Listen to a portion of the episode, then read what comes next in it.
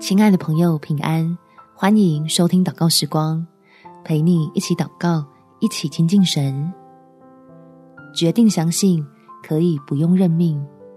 在哥林多后书第五章第四节，我们在这帐篷里叹息劳苦，并非愿意脱下这个，乃是愿意穿上那个，好叫这必死的被生命吞灭了。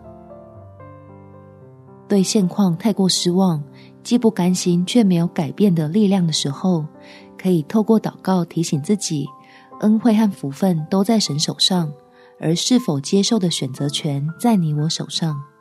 我们一起来祷告：天父，你竟然给我这么大的权利，可以用自己的选择改变自己的命运。只要愿意，在基督里的丰富就会是我随时的帮助，使自己不再受苦难所摆布，能有根有基的站稳在恩典之中，告别一直限制我的泥泞，开始相信你应许那更丰盛的生命。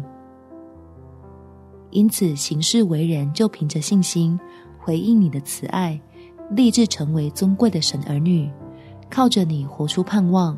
带出力量，乐于成为分享祝福的管道。感谢天父垂听我的祷告，奉主耶稣基督的圣名祈求，阿门。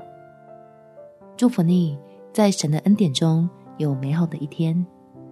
每天早上三分钟，陪你用祷告来到天父面前，使哀哭变欢呼。